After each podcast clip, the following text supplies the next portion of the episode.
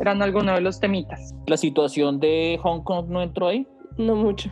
Ah, no, si no hablamos de Ah, situación en Hong Kong no me interesa. Anonymous tampoco entró.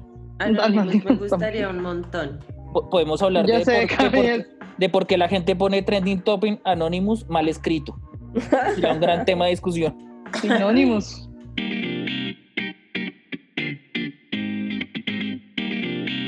Queríamos inventar nuevas formas de desafiar el matrimonio, pero ya todo se inventó.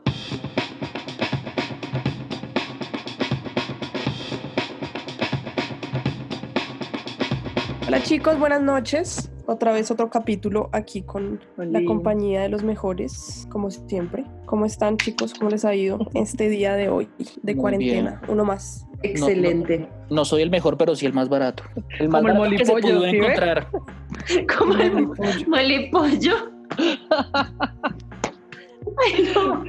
Hoy, el día de hoy, vamos a tocar un tema bastante interesante y que nos repercute a todos en cada una de nuestras vidas. La hermosa monogamia. ¿Qué Chan, ¿Qué piensan es chan, eso? chan. Ah, ¿qué es eso? que es la monogamia? ¿La qué? ¿La qué? ¿Qué es la monogamia? Que, bueno, pero, pero la monogamia viene, viene ligada también a la, a la poligamia. Creo que no, son cosas que no se pueden desligar un poco. Es como el yin y el yang. Si hay Sí. negro, hay blanco. Como la luz y la oscuridad. Exactamente. Como el chocolate y la vainilla. Ah, no, esas sí se pueden desligar. No. No, Natalia. Lo siento, yo siento yo. Pues eh, digamos que en términos prácticos la monogamia es esta idea socialmente construida de que las personas están equipadas para enamorarse una vez hasta la eternidad siendo fieles con una sola pareja sexual y afectiva. El término poligamia se usa para describir a un hombre casado con varias mujeres o una mujer casada con varios hombres. En cambio, el poliamor no pone el énfasis en el matrimonio y la posibilidad de tener varios amantes, no se limita a uno de los géneros ni a una sola persona dentro de la relación. Pero venga, Sí. eh, embalémonos, vayamos a la raíz profunda de la discusión. ¿La especie humana está diseñada para ser monogámica? ¿Tú qué opinas, Cami, desde la antropología? Desde la antropología igual, para poner un contexto, ah, también se problematiza mucho como esas creencias o esos conceptos de por naturaleza y todas las demás cosas, pues porque sabemos que muchas cosas más de las que quisiéramos admitir son construidas socialmente y no dadas y ya, pero digamos que pues el hombre como hombre igual tiene una parte de instintos, por decirlo así, o una parte biológica más que de instintos, que eso suena horrible, pero mm, claro, normalmente las relaciones han sido más por cuestiones de alianzas eh, sociales estratégicas o por,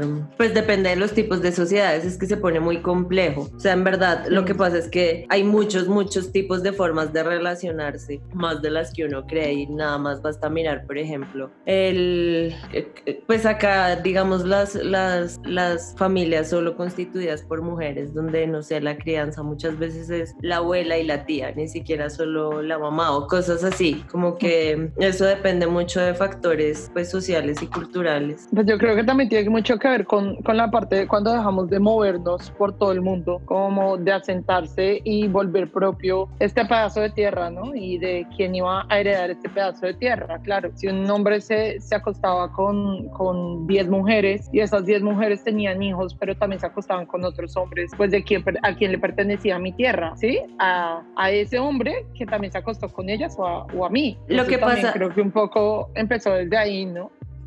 Como Sí. desde la- lo de todo lo de la Pues propiedad podemos, privada. podemos estar de acuerdo en que, digamos, como especie, el, el objetivo, sub- el, el objetivo como especie es la supervivencia y razón por la cual la, la monogamia no tiene demasiado sentido, porque pues la idea es, eh, o sea, en el mundo animal, nuestros familiares más cercanos, los primates y todo eso, no, no están mediados por ese tema, porque la idea es que entre más seamos, pues más nos protegemos como especie, porque la idea es lograr que seamos más y en caso de, de supervivencia. Ya la, la- que hayamos decidido que existe algo la monogamia es más una cuestión cultural. Claro, y no debemos olvidar igual también que la cultura es pues una herramienta adaptativa del ser humano al entorno, de, poder adaptarse bien y, sobrevivir. Listo, no estamos hechos para la monogamia y somos todos súper poliamor y eso, pero ¿dónde quedan los celos? Y lo que un animal no siente celos, porque precisamente lo que, dice, lo que decía Andy, que es para hacer más y, entre más mejor. Pero acá entra el ego, los celos, la envidia. y...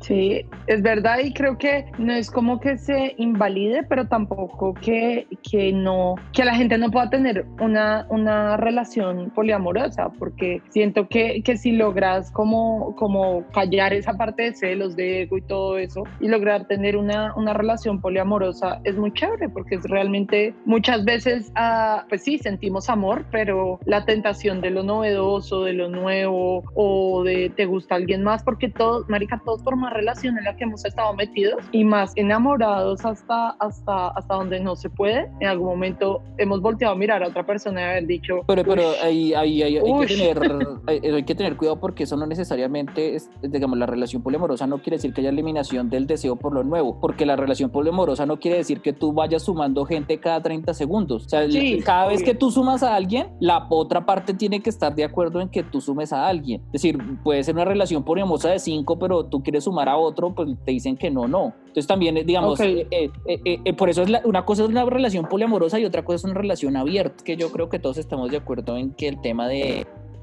de la monogamia entonces no es algo natural, es algo que es construido socialmente, pues yo creo que aquí hay alguno que esté dispuesto a, ser poliamoroso o poligámico. Yo sé que yo no puedo.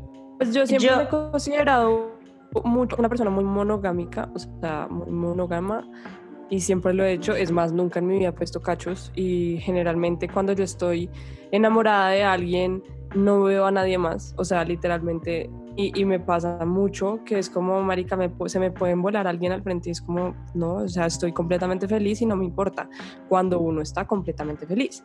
Pero mira que digamos yo, ni siquiera, o sea, yo cuando estoy saliendo con alguien, estoy saliendo con esa persona precisamente porque quiero construir algo con esa persona y no me interesa conocer a nadie más. Porque si me puse a conocer a esta persona, no, no, no, no veo la necesidad de, ir buscando otra cosa, ¿sí me entiendes? Pero, o sea, yo creo que depende mucho de la persona que lo proponga y cómo lo proponga si lo propone de una forma como de yo quiero intentarlo, miremos hasta, hasta dónde nos va y si es una persona que a mí me interese mucho y me muestre que es algo, o sea, que me dé confianza hacerlo, de pronto lo podría plantear. Y si digamos, tú empiezas... cerrada la idea, pues. Tú empiezas a conocer a alguien y te empieza a gustar muchísimo por esas personas que uno tiene un crush automático, el que tú dices, uff, esta vieja, eh, o bueno, esta persona me va a volver eh, mierda, porque eso es como lo típico, pero, pero que tú digas, esta es y llevan un mes saliendo y al mes ella te dice, mira, quiero, quiero hablar contigo porque pues quiero ser sincera y lo que pasa es que yo tengo novia pero tengo una relación poliamorosa. O sea, puedo tener más relaciones y yo quiero que tú entres dentro de esa relación poliamorosa. ¡Wow! Interesante. Interesante. ¿Qué pasaría? O sea, no, no es como que a tu relación le estemos sumando a alguien más, sino a ti te están sumando. Yo soy la, sí, yo soy la metiche, pues. Entonces la sucursal. Sí. No, porque ahí sería como que la franquicia, entonces. Sí, otra franquicia. Es franquicia, sí, es franquicia, no sucursal. Pues yo siempre me considera una persona muy mente abierta, ¿sabes? Entonces, y creo que no es que solo considere, sino que en serio, pues yo creo que sí, sí lo podría hacer. Si es algo consensuado, si es algo consciente, ético, que la otra persona sepa. Obviamente habrá que ver cómo son, pues porque yo nunca me he considerado una persona habrá que ver cómo es la tiempos, eh, cuánto tiempo puede estar con esa persona y todo eso. Tiene que ser una conversación bastante larga de, y, y de dejar todas las, las cosas como, como claras, pero creo que sí, pues la verdad, pues uno puede teóricamente decir muchas cosas, pero yo creo que sí. Hasta la práctica. Pero yo siento que es más fácil como, como eso, como que te pongan desde el momento cero que va a ser una relación poliamorosa, a que tú pienses que tienes una relación monógama y de un momento a otro la tengas que abrir a hacer una relación poliamorosa. Sí, digamos, que más desde no, que eso es difícil Eso es difícil Y porque digamos- ahí uno ya le están la confianza. Entonces yo ya digo como, como así. O sea, ya veníamos en una relación que para mí era una relación y tú me estás diciendo ahora otra cosa completamente diferente o que yo no soy tu oficial, pues como así, qué puta. Y creo que eso sí sería como un daño a la confianza muy grande que pues para mí también es muy importante uno.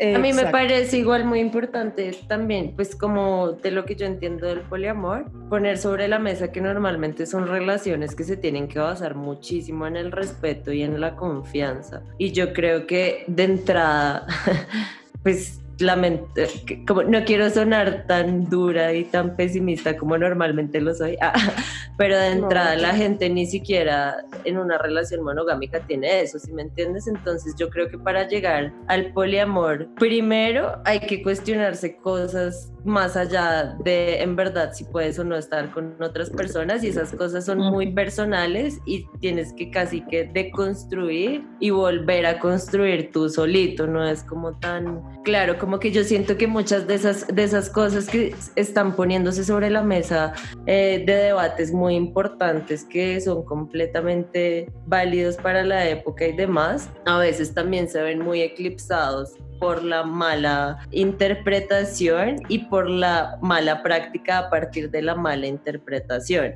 Por eso es que es, eh, lo que toman como relaciones abiertas, entonces la idea es que yo no me comprometo con nadie, no, al contrario, el poliamor entonces teóricamente lo que usted tiene que ser es muy comprometido con mucha gente, con todos. porque en entre otras cosas ahí también hay un problema, por ejemplo, en términos de, de, ¿cómo se- de protección, de protección de contra enfermedades. Es decir, Eh, si- claro. si yo estoy contigo, pues si estamos en una relación, digamos, monogámica y nos tenemos confianza, pues uno se puede dar ciertas libertades en las circunstancias. Pero una relación poliamorosa, si yo estoy Sin con una persona y esa persona está con otras cuatro, pues sin forrito ni, ni pío. No, y no solo eso, también siento que a la hora de, de- de abrir tu relación a la, a la poligamia, digamos, o al poliamor, perdón, eh, tiene que ver también un- mucho con lo que decía Cami, como una construcción de uno mismo, ¿no? Uno, uno muchas veces siente en una relación monogámica que necesita esa seguridad de que la persona está solo contigo, entonces, para poder tenerle confianza. Entonces, es como poder seguir teniéndole confianza a la persona con la que estás, a pesar de que esté con alguien más, porque no es como, como que está siendo Pero sincera entra- contigo y todo el rollo. Exacto. Entra Pero la sinceridad. desde- O sea, Ujú. de que, porque es que tú no tienes por qué sentirte seguro si tú dices como esa persona está solo conmigo. Está segura que está contigo es porque se supone que hay una confianza y una sinceridad en tu relación. Si igual en esa confianza y esa relación hay otra persona, pues si hay confianza y hay sinceridad, marica, todo va a estar bien. O sea, ¿sí me entiendes? Obviamente eh, eso de reconstruir es completamente cierto y, y uno se tiene que sentir preparado. Sí, obviamente eso tiene que ver con el, en el momento de la vida en el que uno esté. Entonces, si uno está bien, si uno se siente como estable y decir como hacerse una introspección y decir, estoy lista para esta clase de relación y lo quiero intentar con toda y, y vamos a hacerlo.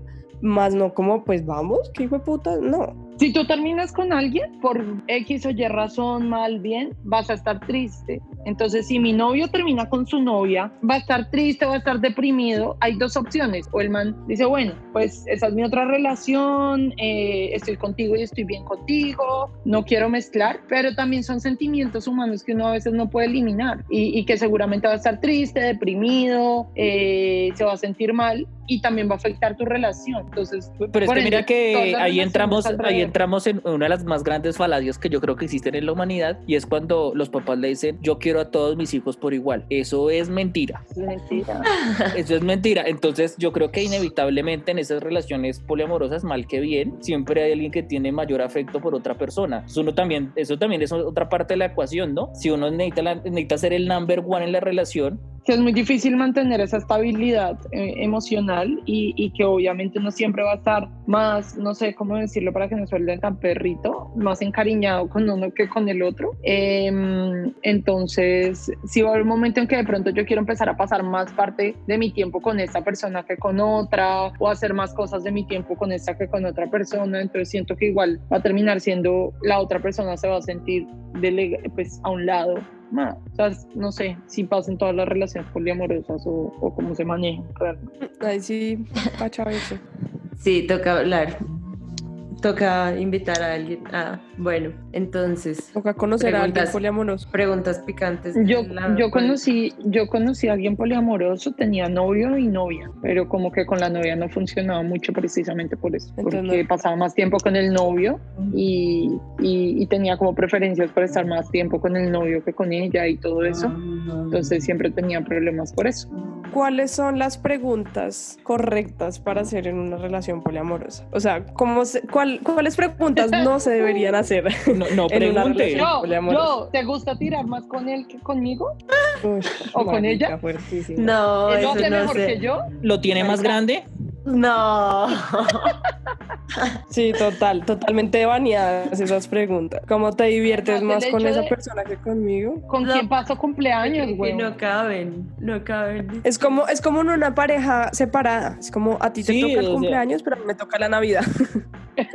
Es que yo creo que en una situación, en una situación de esas toca es prácticamente no, no preguntar nada y no saber nada de la otra persona. Porque cualquier cosa, yo me imagino que en esa situación cualquier cosa es un detonante para problemas el hijo de puta. Por- Porque Puede digamos, haber los dos casos. Es a que, que le guste mira, saber. Pero, imagínate, imagínate una situación en la que eh, una de las partes es más gastadora que la otra. Es decir, eh, una de las partes invita, económico. una de las partes invita a comer pizza viendo Netflix y la otra se la lleva a Andrés Carner, eh, bueno, ya no, es- ya no, ya no existe, se la lleva a Harry Sazón. El conejo. Empezando, Alejo el conejo. empezando cómo uno la hace para estirar la billetera para tener dos personas tiempo. Es Lo hablábamos de una vez con una vieja que conocíamos que tenía como tres novios al tiempo. No era una relación poliamorosa, eran cachos. No. Y yo decía, marica, ¿cómo le alcanza las ganas, el músculo del brazo, el músculo de la billetera, todo, weón? No debería, eh, eh, lo quieres más a él que a mí, eres más feliz con esa persona o conmigo. O sea, esas preguntas de comparación, Ah, pero yo creo digamos que, que- anuladas. Igual, Pero- eso es para todas las relaciones. Ah. No, porque Ahora, bien No, no, no, no, ya, ya, ya, ya. Pero es que uno en realidad Ya puede no cosa- comparar. Yo creo que eso no existe. Uno, uno Es que necesariamente no compara. Pero miren, digamos, ustedes no han visto, había alguna vez un documental, pues o una serie que hacían como un reality que Ese- hacían, yo no sé si era Discovery Channel o en alguna mierda de esas, y mostraban la vida de un man que tenía como cinco esposas y todas vivían en la misma casa y todas se querían un montón y tenía como 25 hijos porque obviamente eh, una cinco, otra dos, otra cuatro, así, o sea, literal era un montón de gente, era una puta mansión gigante y todas pasaban una chimba con todas porque el man se iba para trabajar y se quedaban las amiguis ahí cuidando a los hijos y pues los hijos tenían cinco mamás. O Mormones. sea, eso, eso Los es fuerte. Pero es que Eso esos tienen la plata. O sea, Pero si pues- hacen una, una iglesia con ¿Te una acuerdas cuenta de oro, tienen la plata, para mantener cinco ¿Te, te- esposas. te acuerdas el tema este de, de eso en, en, en Tiger King? Con, con el, con el Mm, tipo que este tiene que, dos te- que- novios. que no, el- no solamente Joey que tenía dos novios, sino el, el otro mancito, el que tenía como cuatro, tenía como un culto, como con cuatro esposas y la le tenía una esposa Ah, a cada sí. casa y que todas decían que eran súper felices con el man, pero eso era un culto re raro. Eso también es como, Pero es que yo te- creo que en ese caso también era la conveniencia de tener un trabajo y alguien que mantuviera todos sus gastos y por eso aceptaban eso y que creo que a veces se puede dar mucho, ¿no? Pero hay Pero otras tú, cosas que sea- son culturales, como que por ejemplo en el Oriente hay muchos lugares donde un hombre tiene derecho a tener eh, cinco esposas, seis esposas y las puede mantener, ¿sí? Sí, pero piensa, digamos, en ese que yo les digo. Imagina tú vivir con otras cuatro viejas y como que el man esté peleando con una y que gritos por toda la casa y uno como, uy, marica, habla las otras cuatro como maricas están dando re duro. O sea, sería algo muy, muy extraño. Yo creo que como somos, las viejas se ponen de acuerdo y terminan peleando todas contra el man. No tiene toda la razón, no la Sororidad. Eres un machista. le, cortan los ahí- servicios, se, se corta de servicios donde- colectiva. ¿Y dónde Uf. sería entonces el sexo Como de, marica, como lo que le hizo Estados Unidos a Cuba. Entonces el ¿cómo tendría el sexo de, de, de ¿cómo se La llama eso? reconciliación. De reconciliación. Una orgía la Lunes, martes, miércoles, jueves y viernes de reconciliación. Ah, no, porque en esas relaciones no hay sexo entre ellas, ¿no? Entonces baila. No, no, ellas son Una amigas. y pa- ya. a, una, a, una, a una película porno de un momento a otro. No, Andrés, ellas son amigas, no comida. Ah, La- las otras esposas son amigas, no comida. A mí me pasaría. Pero bueno, no importa. A mí me pasaría eso. En esa casa, imagínate como, como maricas, el man, el man gime más duro con, con esta y, y no con esta. O dura más en el Ah. de esta. Uy, qué gonorrea, ¿no? Y las edades, eso también, en esas 140. relaciones mormónicas siempre son como unas esposas re jóvenes y otras va- van en degradé de edades. Eso también sí, es un es como- repaila. Como con la que primero se casó es la misma que tiene como la misma edad. Después viene otra que era como más jovencita porque pues el man quería ir. Después viene otra que es así, fue puta la, la niña. Y después la otra que marica en pañales. Ay, no, qué locura. Sí, sí, sí, sí, eso es así, pero, Pues- pero me parece. Pero ¿ustedes Claro. alguna vez se vieron esa, esa serie de You, Me and Her?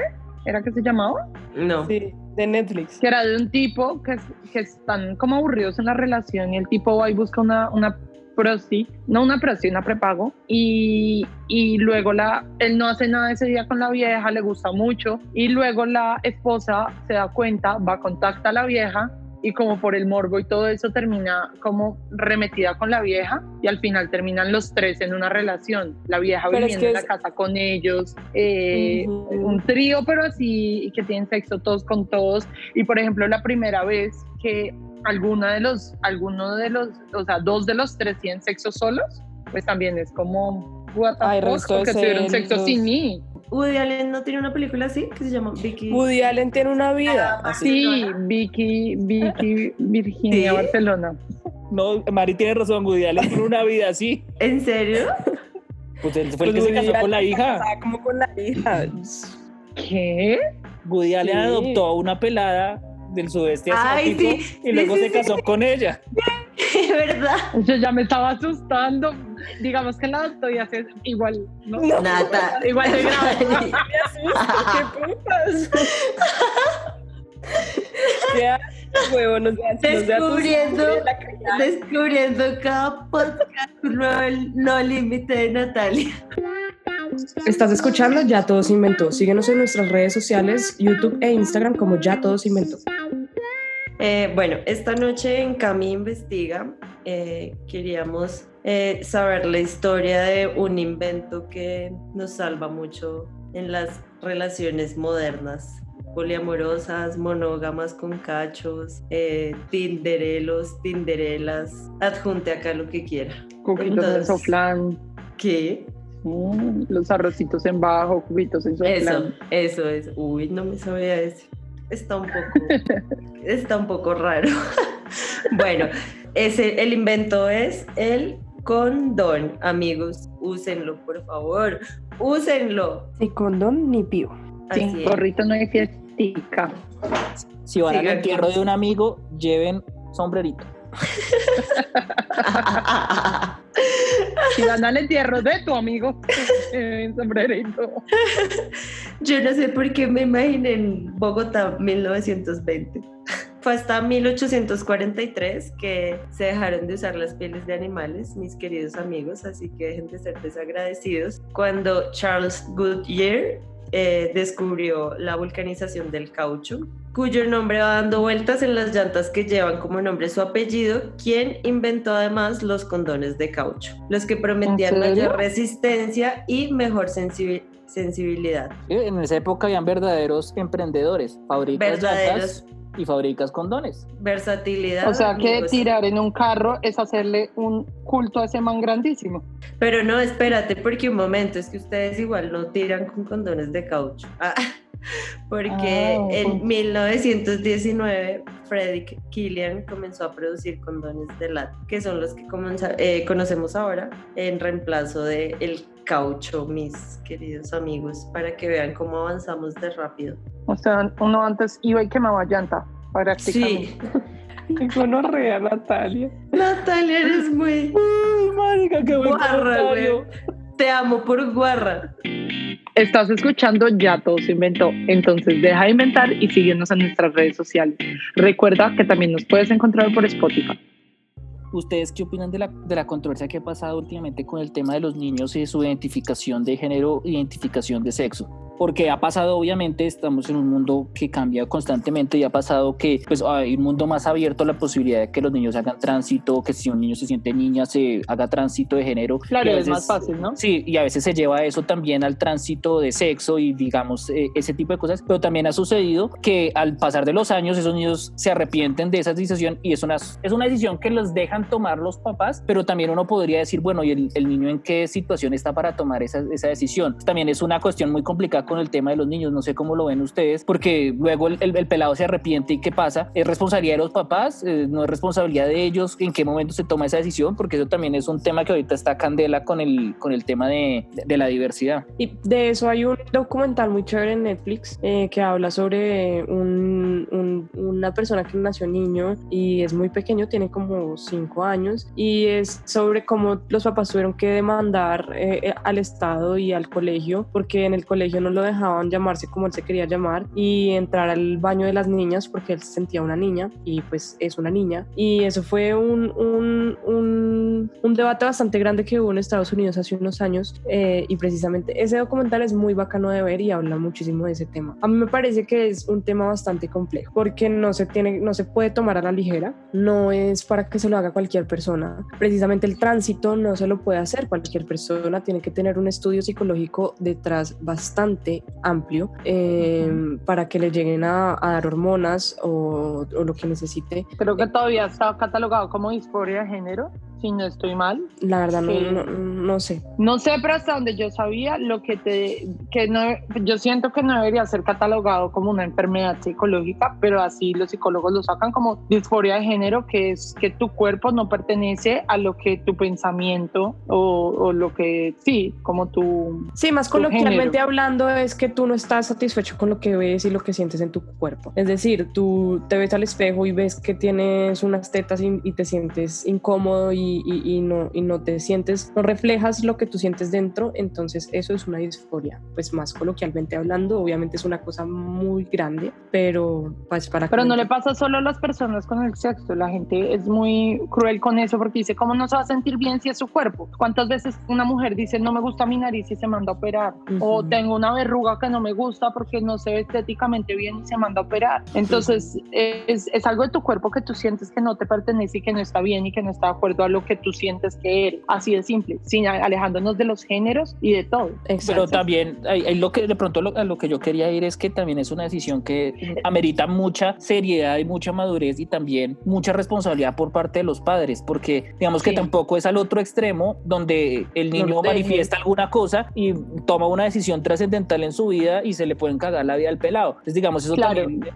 Pero también hay... las lógicas de, la pro, de lo progresivo también uno tiene que, hay que tener mucha responsabilidad frente a lo que se trata, especialmente el tema de niños. Pero es que Yo también que... pasa en los grandes y pasa en los adultos, en que hay casos que se conocen en que hacen el tránsito y cuando, te, pues cuando están eh, haciendo el tránsito se dan cuenta que no. Eh, hay un caso en Medellín que es bastante conocido de un grupo, eh, no me acuerdo cómo se las mariposas, las, bueno, es un grupo especial que aquí en Medellín se conoce mucho, donde está, bueno, X. Eh, el caso es que ahí hubo uno que son, son son como cinco, eran seis niños que desde chiquitos crecieron en MySpace y en High Five y en todo eso y siempre fueron muy homosexuales y alrededor de eh, pasando los años se volvieron, hicieron el, el cambio de género y ahora casi todos son mujeres, eh, obviamente mayores de edad, se conocen como mujeres, tienen todo sexualmente hablando de mujer y hubo uno que se echó para atrás y tiene las cicatrices que tienen los, las, las personas transgénero que se vuelven de mujer a hombre, eh, que es debajo de, de, las tetas, o sea, que les quitan las... Sí, que las, les quitan los senos. Los senos se los quitan y les queda una cicatriz a, dependiendo obviamente de cuánto tengan. Eso es un, también un tema bastante amplio. El caso es que el man se echó para atrás y se tuvo que quitar los implantes mamarios que se había hecho y se tuvo que dejar de tomar las hormonas y eso fue también un escándalo gigante porque dijeron si él le pasó, eh, porque no le está pasando a las otras no y si él fue por, por presión social o si fue por muchas cosas, pero, pero si le pasa a una persona adulta, eh, también puede pasarle a un niño. Entonces Entonces es, es, algo que no puede ser, no es una ciencia 100% verídica. O sea, tú no puedes decir yo me siento mujer hoy y me voy a sentir mujer toda la vida porque volvemos al mismo tema. La vida fluye y nosotros fluimos con ella. Entonces puede que, que en su eh, juventud se sienta o en su niñez se sienta de una forma y cuando crezca se sienta de otra. A ver, yo qué les digo, yo siento que si en algún momento de mi vida llegara a tener un hijo o o hija, uh, un hijo, eh, que la bendición que empezara, que empezara a querer, digamos, hacer un tránsito o que yo sintiera que surge la necesidad de tener un tránsito, eh, la verdad yo dejaría simplemente que creciera siendo lo que quiere ser sin hacerle ningún cambio corporal ni hormonal. Si me entienden, yo creo que uno de los principales problemas de que un niño decida, un niño hombre decida quiero ser mujer, es el hecho de que hay una sociedad alrededor que le dice tú eres niño y no te puedes vestir de niño, tú eres niño y, no, y tienes que tener el pelo corto, eh, tú eres niño y tienes que ir a jugar fútbol y no bailar ballet. Pero si dejáramos un poco esos tabús de, de, sociales de el niño tiene que hacer eso, tal vez un niño a esa edad ni siquiera entraría dentro del ese de decirte, oye, es que quiero cambiarme a ser niño, sino que permitírselo y, y dejar todo eso ¿Tú has visto a Jasmine? ¿Conoces a Jasmine? Es no. Una chica, es una chica trans que tuvo un programa en algún canal estadounidense eh, donde graban toda su juventud porque ella se volvió, eh, empezó a hacer su tránsito desde muy pequeña y hace su tránsito como desde los 10 años, una cosa así, y los papás empiezan a averiguar y, y desde muy pequeña le dejaron crecer el pelo y le dejaron ser hasta que ella llegó a una edad que por supuesto no es mayor de edad, pero tuvo el consenso de los papás y dijo como a los 11 años que dijo yo quiero ser mujer del todo, o sea, no quiero solo tener el pelo largo, eh, quiero poder entrar al baño eh, y ajá, quiero poder entrar al baño de niñas, quiero poder sentarme en el baño de niñas, quiero poder tener los mismos cambios hormonales que tienen mis amigas, donde ya les están creciendo los senos, donde ya eh, pueden tener relaciones sexuales con niños, obviamente no a los 11 años, pero me refiero a que... Sí, pero que ese es el camino. Exacto, ella quería tener una, un crecimiento como tenían todas sus amigas, no por presión social, sino porque ella desde muy pequeña se sentía mujer y quería ver esos cambios que tenía la gente normal y ella quería sentirse normal. Y los papás la apoyaron 100% y dejaron que creciera en ese ámbito y ahora es una mujer, eh, la verdad no sé cuántos años tendrá, pero, pero pues lo hizo a conciencia y creo que lo está haciendo muy bien y los papás entendieron que no era solamente unas ganas de joder, sino que es algo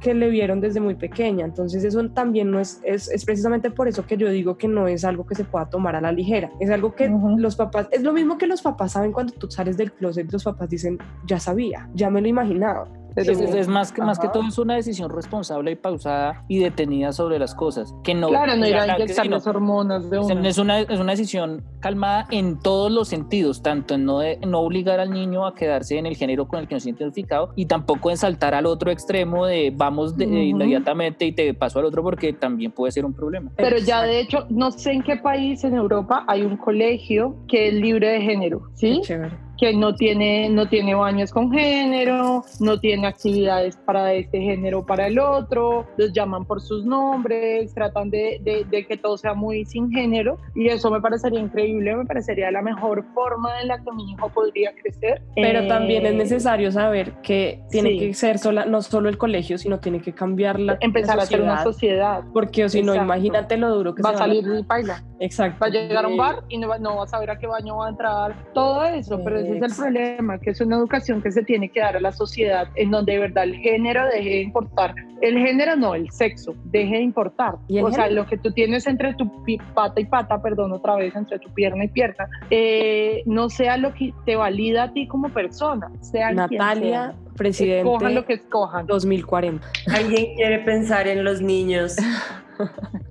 bueno, y, de niños desde otro lado. Pensando en los niños, ¿qué, ¿qué, se les pasa por la cabeza cuando ven lo que está pasando con los pedófilos y pederastas? Que quieren hacer parte de, de, la población LGBT y quieren que su letra aparezca en la sigla LGBT. Ahí, ahora no Ahí, ahí, Mar, hizo una distinción muy importante que es importante hacer. La pedofilia es la atracción de personas maduras a niños, pero la pederastia es cuando esas personas toman acciones en relación a dicha atracción. Entonces, obviamente hay un problema mental en ambos casos, pero que alguien tenga ese problema mental no significa que va a tomar medidas en función de ello, porque a veces se toma la idea tonta de que entonces hay que ir a quemar a estas personas a lo loco, como no, hay una diferencia muy importante, porque hay personas que se someten a un tratamiento psicológico, eso y simplemente es un es una, ¿cómo se llama eso? Es una filia. Es una, filia, pero y, otra cosa es quienes hacen algo al respecto de ello. Sí, la diferencia ahí es que la parafilia es que tú puedes estar en tu casa, eh, suena muy paila, perdón lo que voy a decir, pensando y masturbándote pensando en un niño. En el momento en que un niño sea afectado porque a ti te gusta, o sea, en el que consumas pornografía porque eso ya es un delito, o en el que accedas carnalmente a un menor de edad, es un delito y ya no es una filia. y quiero, quiero ahondar un poquito en lo que dices de la pornografía infantil, porque un pedófilo se vuelve pederasta cuando consume pornografía infantil. ¿Por Porque están siendo niños estás consumiendo un pederasta que está abusando de un niño sexualmente. Entonces, haces parte de lo que está mal en toda la, todo el mundo. Toda la cadena. Claro, la, pedofilia es, eh, es tratable, es, tiene un tabú muy grande y eso hace que una persona que tenga, que, pues, que tenga estos pensamientos y todo eso, le sea tan difícil ir a, y acudir por ayuda psicológica. Hay muchas personas que se tratan por mm, pedofilia eh, y, en, en, alguna, en parte yo siento que debería tratar de, de, dejar el tabú un poco al lado y que si el día que alguien, algún familiar tuyo, alguna persona en tu hogar te dice, hey, soy pedófilo, la gente deje de tratarlo como un criminal porque puede que sea simplemente es un pedófilo que tiene que ser tratado por una enfermedad. Entonces, eh, eso también es una discusión muy hardcore porque eh, es una enfermedad mental y es que así se tiene que ser entendida, no una inclinación sexual. El Lo problema es que hace un tiempo... Exacto, es que ellos están creando eh, una comunidad, porque sí se llaman ellos comunidad, y eh, es, se, se, llama MAP, o sea, MAP. y lo que quiere decir es Minor Attractor Person, es decir, personas que se atraen por, por, por, por personas de menor de edad, pues menores de edad, atraídos por menores, quiere decir. Y, que, y tienen un día de orgullo, ¿no? O sea, tienen, y tienen el bandera. después del solsticio de verano, teniendo en cuenta los dos hemisferios, la celebración se realiza dos veces al año. Una de, la, una de las cosas por las que eh, este movimiento tomó más fuerza es porque ellos quieren que la OMS lo saque de, de, del libro de trastornos mentales y los pase a ser como una inclinación sexual, ¿sí me entiendes? Y una, un, un, conflicto que en el 2013 la Asociación Americana de Psiquiatría de Estados Unidos aceptó la orientación sexual pedófila y la diferenció de, del desorden pedófilo. Esta decisión dio lugar a que numerosos grupos de defensa de la pedofilia ampliaran el alcance de sus organizaciones. Después, unos meses más tarde, tras un gran revuelo internacional, la Asociación Americana de Psiquiatría publicó un comunicado asegurando que considerar a la pedofilia una orientación sexual fue un error. Entonces, en algún momento fue considerado una inclinación sexual. Ahora bien, yo no creo que pueda ser una inclinación sexual porque básicamente no estamos hablando de personas pares, ¿sí? Si tú como mujer y yo como mujer nos enamoramos, somos unas personas mayores de edad, maduras, legalmente, legalmente con capacidad para hacer lo que queramos, em, que se enamoran, ¿sí? Sí. Pero estás hablando de un niño y un adulto, un niño que puede ser manipulado y puede y necesita todavía aprobación para manejar, para tomar, para todo, ¿sí? Necesita llegar a esa mayoría de edad para hacer todas esas cosas.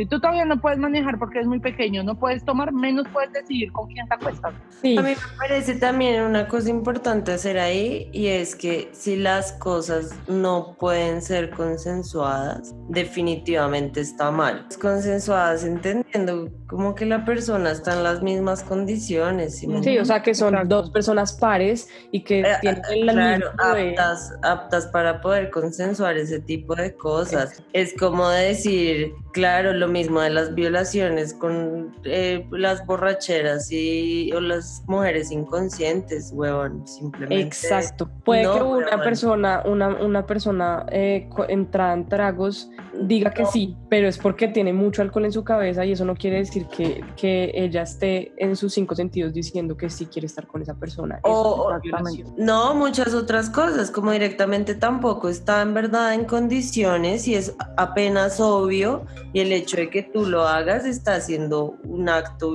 de violación, es una vena violenta porque no está siendo consensuada porque no está en la capacidad de ser consensuada, fin de la historia. Exacto. Y, Es- Aquí- bueno, y hay que saber, leo de la hay que manera- saber evaluar y yo creo que uno, o sea, los niños no tienen fucking sexo, weón, no hay que tener dos dedos de frente para saber que no, o sea, Que que, no- eso es una aberración esta y página- punto. weón. Pues Esta sí, página lo me dice de la mejor me manera. parece importante el llamado a tratar eso porque también pues hay que ver, pienso yo, eh, como los, los casos también de abuso sexual que hay que son gigantes por parte de familiares, familiares curas, en fin, de todo. Los casos de violación a niños, es- las cifras dan miedo, pero, y, claro, y no sería raro, no sería raro, pues que por ende haya también muchos pedófilos eh, y, y estos otros pederastas, pero, pero pues definitivamente no es una vaina que se tiene tampoco como que aceptar ni que pensar que es normal. Hay una página que se llama Evermut, eh, que es una pareja de dos mujeres que son españolas y ellas justamente de donde yo he averiguado, pues ellas pusieron hace unos días una publicación sobre eso precisamente. Y, y creo que eso lo explica mejor y dice que no todo es justificable, que erotizar la vulnerabilidad y necesitar colocarte en una posición de superioridad frente a otro ser para conseguir placer solo responde a un sistema patriarcal donde no se concibe el sexo como una relación entre igual. Creo que es la mejor forma de, de- de entenderlo y, y la mejor forma de decir, obviamente, jamás en la vida debe entrar dentro de eh, las siglas de esta población LGBT. Estás escuchando Ya Todo se Inventó. Síguenos en nuestras redes sociales, YouTube e Instagram como Ya Todo se Inventó. En los inventos de esta semana, ¿qué tenemos para que nuestros amados oyentes experimenten? Estimada María, ¿qué tienes para nuestros oyentes? Bueno, yo tengo un invento. Esta semana encontré una cuenta de Instagram que me pareció súper interesante y se llama Basura Somos. Y es como la idea de una persona que la verdad no sé qué persona es, no, no- nunca he identificado, y pone a través de sus fotos qué basura usa al día. Entonces es como, esta, esta dice siempre como el, el copy de fotos, dice, esta es la basura que hice en un día. Y muestra como lo, lo, que, lo que usó. Entonces son plásticos, son cosas reciclables y cosas así, y lo hace de una forma súper estética y me parece increíble. Todo lo que uno usa, hasta poner los chicles, eh, los envoltorios de los chicles y todo eso, es muy, muy bacano, me pareció muy increíble la idea. Y pues como que uno empieza a entender todo lo que uno usa diariamente. Estaba, estaba mirándola y es increíble como hay días que no tiene colillas de cigarrillos y hay días que tiene como 20 colillas de cigarrillos. Sí, sí, total. Y mira que hay veces tiene como un montón de cosas de restaurantes y hay otros días en que tiene una cosita de un plato, un plato o cosas así. ¿Y qué invento Y por tienes ejemplo, tú, Natalita? las cervezas, imagínate un día de rumba nuestra. Sí. Em, eh, yo, pues hace, hace el programa pasado, eh, estábamos hablando de algo y Mari me eh, habló de una serie que se llama All Day at a Time, ¿sí? One One day day- at a time. One day at a time. Ah, sí, One Day at a Time, lo siento, una serie que se llama One Day at a Time y me la tragué en tres días.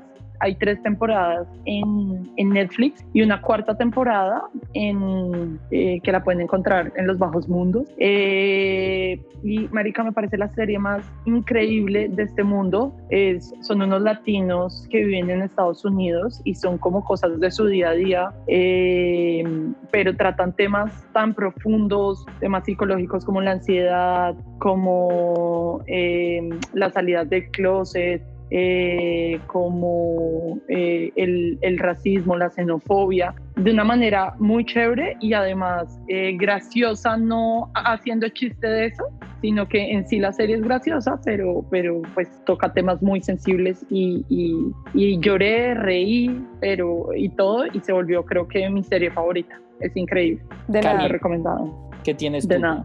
De nada, gracias. Mi invento de la noche es el Instagram de los centros culturales del Banco de la República. Ah, eh, en, Bogotá sería la Biblioteca Luis Ángel Arango, que muchos amamos, ubicada en la hermosa Candelaria.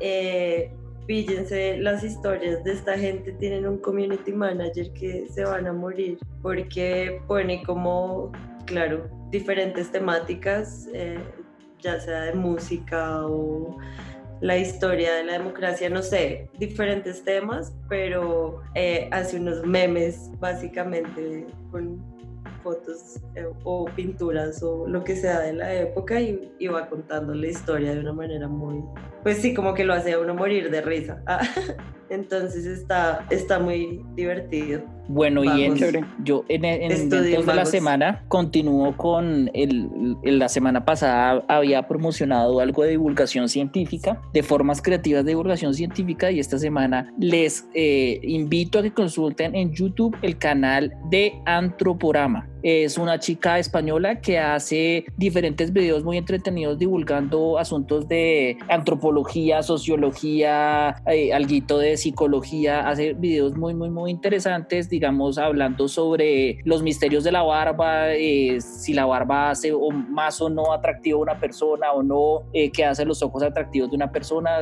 muchos asuntos sobre evolución humana, comportamiento humano, cosas así. El canal de ella es muy chévere, un canal de divulgación científica que presenta las cosas de manera muy divertida y nos invita a reflexionar sobre esos asuntos complejos del ser humano de maneras muy divertidas. Antroporama También está en Instagram, ¿cierto? y en YouTube. O sea, ahí pueden averiguar, eh, tiene videos sobre eh, el misterio de los pechos femeninos, eh, cómo, eh, cómo relacionamos lo feo y lo bello y todo ese tipo de cosas del comportamiento humano que uno aprende mucho y se divierte mucho porque es algo muy divertido. Vayan, vean. Sí, chévere, Y- chévere, chévere. La Divasa está a punto de llegar a 10 millones de, se- de- en, en YouTube, así que vayan y apoyen a la Divasa para que consiga su cosito de diamante. Vayan y nos dan me gusta en nuestras redes sociales. Más bien, por a favor. 10 millones. Mejor a nosotros Necesitamos llegar a. Necesitamos llegar a los 50 por lo menos, amigos. Ah, No, en Instagram ya tenemos creo que 90. Ye. Ah, si uno no puede apoyar a la Divasa, entonces porque se ponen bravos. O sea, Traición, La- traición. La hipotenusa. Empieza acá a tres divas, apoya a tus tres divas. Apoya estas tres divas, bebé. Ah, La, hipo- la ah, hipocresía, la hipocresía. En fin, La la hipotenusa. hipocresía. La hipotenusa. Bueno, amigos, los Eso amo fue todo por hoy. a recoger la Bueno. de mis gatos. Normal. ¿Por qué, ¿Por qué diva? Porque regal- relación monógama con gatos. Sí. Por favor. Eh, vayan, vayan, recuerden ir a seguirnos a Spotify, a YouTube, también estamos en Anchor y en iTunes Podcast. eh, En también Apple Podcast. nos- Apple Podcast. en Apple Podcast. También nos pueden seguir en, en, en Instagram, como ya todo se inventó. Eh, todas las semanas tenemos cositas nuevas para ustedes y, y pues los esperamos en nuestro próximo capítulo. Y los amamos Los por queremos. tanto apoyo. Gracias. Gracias. Cuéntenle a sus amigos y sean poliamorosos con sus amigos. O no. Sí, o sea, Es cuéntenle. Estás escuchando Ya Todo se inventó. Entonces deja de inventar y síguenos en nuestras redes sociales. Recuerda que también nos puedes encontrar por Spotify.